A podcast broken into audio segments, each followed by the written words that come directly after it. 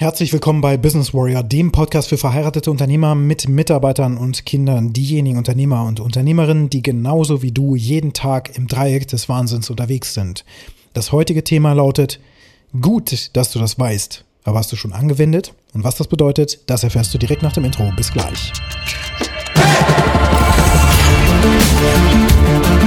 Ja,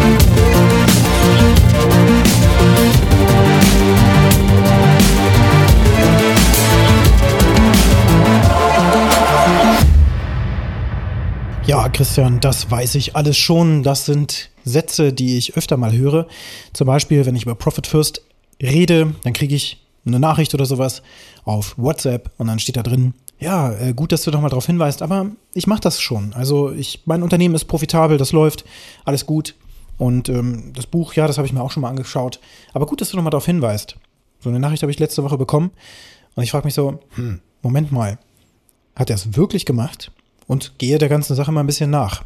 Und tatsächlich ist es ja so, dass Profit First ein sehr, sehr klar definiertes System ist, wie wir als Unternehmer profitabel fahren. Mit dem Ziel, und das ist es jetzt, mit dem Ziel nicht, dass deine Firma so viel Profit wie möglich macht, sondern dass du als Privatperson so viel auf dem Konto hast, wie es nur geht und wie es auch gesund ist für deine Firma. Denn das größte Problem ist, dass die meisten Unternehmer und Unternehmerinnen sich eben nicht vernünftig bezahlen. Die haben Gehälter, die sind unterirdisch. Und ich habe das auch jahrelang so gemacht. Ich habe niemals das Topgehalt gehabt. Ich habe sogar öfter mal noch so Spezialisten in meinem Team gehabt. Den habe ich mehr Geld bezahlt als mir selbst. Und nicht nur mir selbst, sondern auch dem Führungsteam, ja, also die das gegründet haben, das Unternehmen. Wir haben uns hinten angestellt. Wir haben gedacht, nee, erstmal müssen wir das Unternehmen zum Wachsen bringen. Äh, wir stellen dafür diese Person ein. Und dann ja, wachsen wir auf diese Stufe und dann irgendwann zahlen wir uns mehr Gehalt. Und das ist von Jahr auf Jahr auf Jahr immer weiter vertagt worden. Und wir haben immer wieder diese Unzufriedenheit dann auch in Gesellschafterrunden diskutiert und so weiter und haben gesagt, ja, aber erstmal profitabel. Das Wichtigste ist erstmal, dass die Firma sechs Monate Liquidität aufbaut. Das habe ich als Ziel rausgegeben. Das geht nur, wenn deine Firma profitabel läuft, also Gewinn erwirtschaftet. Nur dann kannst du deinen Kontostand immer weiter nach oben steigern. Denn das bedeutet, dass am Ende des Tages Geld übrig bleibt, was du auf deinem Konto parkst und dann hast du Liquidität. Am Ende des Jahres, wenn du deine Bilanz machst, dann musst du natürlich für den Gewinn, den du erwirtschaftet hast, Steuern zahlen. Also es ist ja eigentlich nötig, den Gewinn gar nicht erst entstehen zu lassen. Und mein Steuerberater hat mir tatsächlich auch immer wieder das empfohlen, Herr Nolte, als Geschäftsführer, und das sind sie ja, ist es ihr Ziel, dass sie praktisch keine Steuern zahlen. Also arbeiten sie so, dass sie das über Gehälter ausschütten und so weiter, aber bloß nicht, dass am Ende des Tages ja, Profit überbleibt und sie dann 45 Prozent an Steuern bezahlen müssen beispielsweise. Ja, man kann natürlich auch in bestimmten Fällen noch Investitionsrückstellungen machen und so weiter. Das habe ich im Podcast hier ja auch schon mal erwähnt. Das hat aber dann den Nachteil, dass natürlich irgendwann in der Zukunft, das ist nur zurückgestellt, das Problem dann eben entsteht und aufgelöst werden muss, wenn man die Investitionen nicht gebildet hat. Zum Beispiel. Hm, also wie ist denn das jetzt eigentlich? Das Profit First System gibt uns ja ganz klare Vorgaben, wann wir zum Beispiel erst Mitarbeiter einstellen können. Und in unserem Beispiel, wo wir dann entsprechend so unzufrieden waren, hätten wir es uns eigentlich gar nicht leisten können, den nächsten Mitarbeiter einzustellen, gemäß des Systems. Das heißt ja nicht, dass wir es nicht tun können, aber wir müssen erstmal gucken, ist der Profit, der persönliche Unternehmerlohn und die Steuerrückstellung, ist das überhaupt gewährleistet. Und am Ende bleibt dann etwas über von unserem Umsatz, nämlich der Kostenblock, den wir maximal haben können, damit unser, unser Unternehmen auch wirklich stabil und flexibel läuft und auch zukunftssicher läuft. Das alles steht in dem Buch drin. Und jetzt sieht man aber so Artefakte daraus. Ne? Dann poste ich mal eine Tabelle mit den entsprechenden Prozentwerten, wie das Ganze aufgeteilt wird. Dann mache ich das Assessment und das poste ich dann auch und so weiter und so fort. Und dann entsteht natürlich auf der anderen Seite so hm, was sind denn das für Prozentwerte? Ich gucke mal gerade, wie ist das in meinem Unternehmen? Ja, das kommt ja ungefähr hin. Aber wie sieht es auf deinem privaten Bankkonto aus? Darum geht es. Es geht darum, dass wir uns als Unternehmer nicht zurückstellen, sondern zuerst bezahlen. Dass wir aber auch gleichzeitig in der Verantwortung sind, erstmal genug zu produzieren, damit wir uns vernünftig bezahlen können und dann erst die Mitarbeiter einstellen. Klingt total logisch, aber niemand wird so in Häkchen ausgebildet oder erzogen. Niemand stimmt nicht. Es gibt da draußen schließlich Unternehmer und Unternehmerinnen, die das so im Griff haben. Aber die Mehrheit, und ich gehöre dazu, die sind eher so zu Zurückhaltung erzogen. Also erstmal stellen wir uns hinten an und äh, das machen wir dann später, weil wir brauchen ja auch noch ein paar Jahre, bis wir es alles aufgebaut haben und so. Und das mag ja auch stimmen, denn die Prozentwerte von Profit First jetzt sofort ab Tag 1 zu nehmen, das ist auch nicht sinnvoll, sondern das muss natürlich sukzessive aufgebaut werden. Aber schon am Anfang, bei Gründung des Unternehmens, muss klar sein, am Ende des Tages musst du dir selbst erstmal ein vernünftiges Gehalt zahlen können. Und bis 250.000 Euro stellst du keinen Mitarbeiter ein. Also ungefähr. Und wenn du einen Mitarbeiter einstellst, muss der zwei bis dreimal so viel an Umsatz springen, wie er Kosten verursacht. Damit dieses ganze System weiter funktioniert und ein Unternehmen so profitabel ist, für dich persönlich, dass du davon vernünftig leben kannst. Und dass dieses ganze Risiko, was du trägst und so weiter, auch wirklich sinnvoll ist. Warum erzähle ich das jetzt also? Das ist nur ein Beispiel von vielen. Ich bin mit vielen Unternehmern im Austausch, die mir, die mir immer wieder auch Impulse rüberschicken, so hier Christian, hör mal diesen Podcast, super geile Episode, da hat Alex Hormosi was erzählt, das musst du dir unbedingt anhören, das ist genau deine Situation, ja, wie man vernünftige Angebote schreibt. Ähm, und ich, ich habe das auch gehört, total gut, am Wochenende noch Folgendes entdeckt. Und hier dieses Buch, das lese ich gerade. Und hier mache ich noch einen Meditationsretreat und ich lerne da was Neues und so. Und ich denke mir so, ey, Moment mal, ist ja schön, dass du das alles konsumierst, aber am Ende des Tages zählt nur, was du auf die Straße bringst. Und genau da ist bei denjenigen, die mir diese ganzen Informationen zukommen lassen, oftmals eben genauso der Wurm drin. Und dann denke ich mir so, hä, was soll denn das? Das ist eine Form von Sedierung. Da hat man, kann man sich auf die Schulter klopfen, dass man eben die neuesten Episoden gehört hat und hier von irgendwelchen Unternehmergrößen oder sowas, ja, dass man das durchgehört hat. Aber was davon wirst du als nächstes tun? Deswegen ist in meiner täglichen Routine, die ich auch all meinen Coaches mitgebe, die ich eng maschig begleite, ist immer auch das tägliche Lernen, das tägliche Sichern des Learnings und das Handeln mit drin. Es nutzt nichts, dass ich mir ein Buch wie Profit First nehme, wenn das gerade gar nicht meine Baustelle ist. So, wenn meine Baustelle die Zukunftssicherheit ist oder das Investment und Vergrößern meines Unternehmens ist, skalieren und so weiter, dann brauche ich eben Prozesse und Systeme und auch das sagt Profit First, aber in einer bestimmten Größenordnung.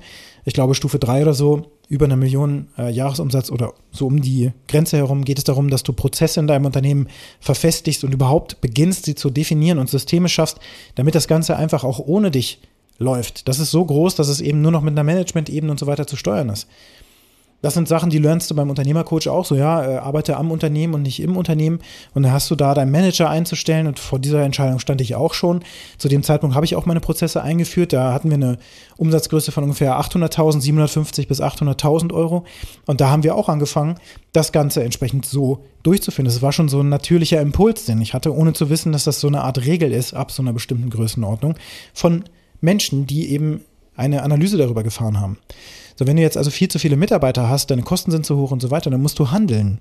Das steht in dem Buch auch.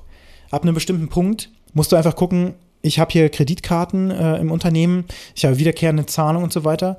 Diese Kreditkarte werde ich jetzt sperren, weil ich bin derjenige, der meine Kreditkarte kompromittiert hat und dafür gesorgt hat, dass ich überall Kleinstzahlungen habe, die sich auftürmen und dann habe ich sehr große Beträge, die ich so monatlich und auch natürlich jährlich ausgebe und das ähm, ist ein zu hoher Kostenblock.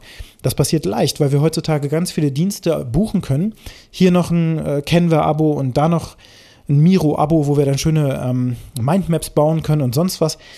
Und das kostet alles dann immer nur so 10 Dollar oder so, aber in Summe hast du es aufgetürmt. Und wenn das etwas ist, eine Software, die du halt kurz mal brauchst, aber nicht durchgängig, dann macht dieses Investment überhaupt keinen Sinn. Und wenn es dann auch nicht noch einen entsprechenden Return bringt, sowieso nicht. Und wenn du darauf aufbauend immer weitere Lizenzen hochstaffelst, dann verlierst du irgendwann die Kostenkontrolle, weil du die nicht in deinem Unternehmen hast. Du hast ja noch keinen Controller in deinem Unternehmen, sehr wahrscheinlich. Und dieses Learning hast du in diesem Buch Profit First beispielsweise drin. Also jeder, der sagt, ich mache das schon, hat dieses Buch doch gar nicht gelesen, weil dann hätte derjenige seine Kreditkarte gesperrt und hätte geguckt, welche Zahlungen sind jetzt rejected und welcher Dienst ist dann nicht aktiv. Und ich habe das tatsächlich gemacht. Wir haben eine Prepaid-Kreditkarte, die leer laufen kann und wenn die leer läuft, dann kriege ich natürlich überall E-Mails. Wir konnten ihre Kreditkarte nicht belasten und so weiter. Dann sehe ich wieder, ah, diesen Service habe ich ja auch noch, den habe ich ganz vergessen in meiner Liste. Der ist unter ferner Liefen gelaufen bis jetzt. Das ist nur ein Beispiel aus dem Buch Profit First. Alle anderen Bü Bücher, die ich zum Beispiel auch über das Marketing, äh, ja, über die letzten Jahre konsumiert habe, die waren immer auf ein Ziel ausgerichtet. Wenn mein Marketing nicht stimmte, und niemand meine Posts zum Beispiel liest oder sich darauf meldet oder sowas, dann ist die Hook vielleicht nicht die richtige oder die Copy, die ich geschrieben habe und so weiter. Und so lerne ich natürlich mit jedem weiteren Post immer weiter, habe aber zum Beispiel Copywriting von Jim Edwards als Grundlage durchgearbeitet. Reicht es, das nur einmal zu tun? Nein, das muss immer wieder getan werden. Und tatsächlich ist das jetzt hier auch gerade ein Reminder für mich, um meine Postqualität zu verbessern und so weiter, werde ich dieses Buch wieder in die Hand nehmen. Denn Lernen hört nicht dabei auf, dass du es nur einmal machst. Profit First habe ich auch nicht zum ersten Mal in der Hand, sondern schon jetzt zum zweiten Mal, nachdem ich merke, okay, das System hat sich so einge, Groove, dass ich es dann irgendwann auch wieder hab fallen lassen. Und jetzt schaue ich mir das Ganze eben nochmal an. Jetzt ist eben eine Phase, in der wir alle unsere Ausgaben nochmal checken müssen damit wir sicher in die Zukunft gehen können. Und da müssen wir das eben tun. Das müssen wir regelmäßig tun. Deswegen ist es so, dass diese Learnings oftmals auch wiederholt erfolgen müssen, weil wir nicht durch einmal Lesen etwas gelernt haben. Wir lernen durch Anwenden und nicht nur durch einmal anwenden, sondern durch tausende Male anwenden. So lernst du Fahrrad fahren, so lernst du Skateboard fahren, so lernst du Unternehmer tun. Indem du immer wieder bestimmte Dinge tust, und wenn du dann das Feedback bekommst, oh, das tut weh, das tut weh, das tut weh, ich, hier habe hab ich wieder auf eine Herdplatte gefasst, oh, mein Geld ist weg, oh, ich habe nur noch ungefähr einen Monat äh, finanzielle Reichweite, das wäre ja schon mal gut, viele haben noch nicht mal das. Und ich stelle fest, das passiert mir immer wieder, dann muss ich handeln, dann muss ich Dinge lernen, die ich offensichtlich noch nicht kann. Und lernen bedeutet eben nicht einfach nur konsumieren, sondern eben auch tun. Die Aktion ist am Ende des Tages das Wichtigste überhaupt.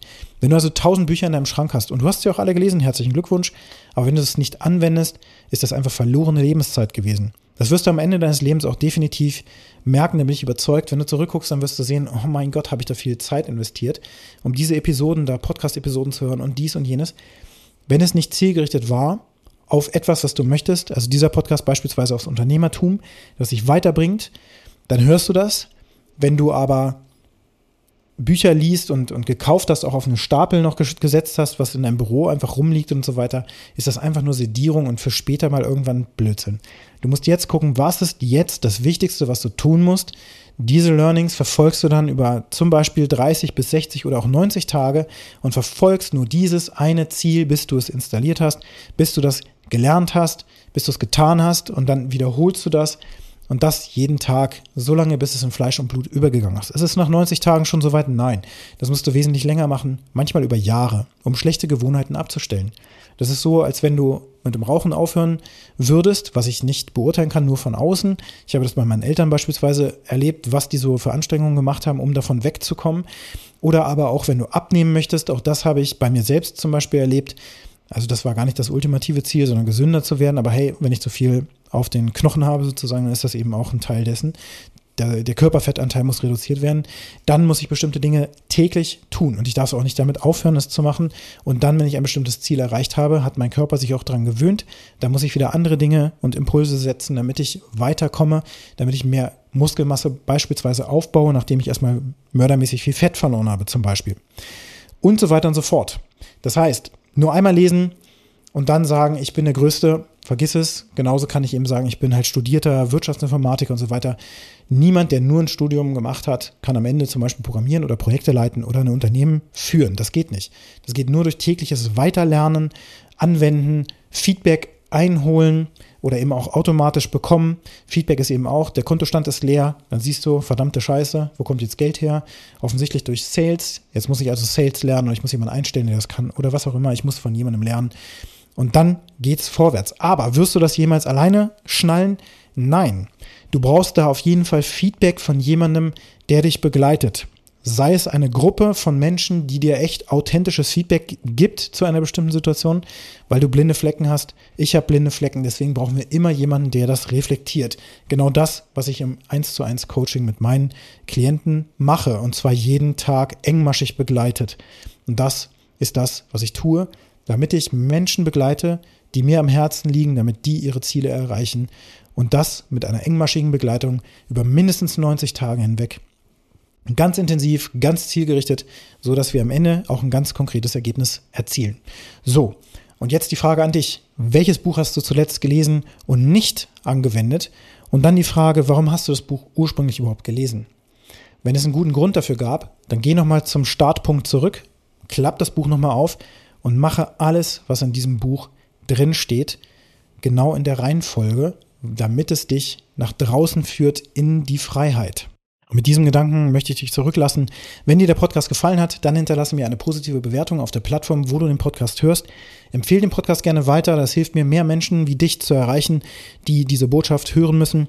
Und wenn du mit mir Kontakt aufnehmen möchtest, kannst du das sehr gerne tun. Meine Kontaktdaten findest du in den Shownotes, zum Beispiel für eine enge Zusammenarbeit über 90 Tage.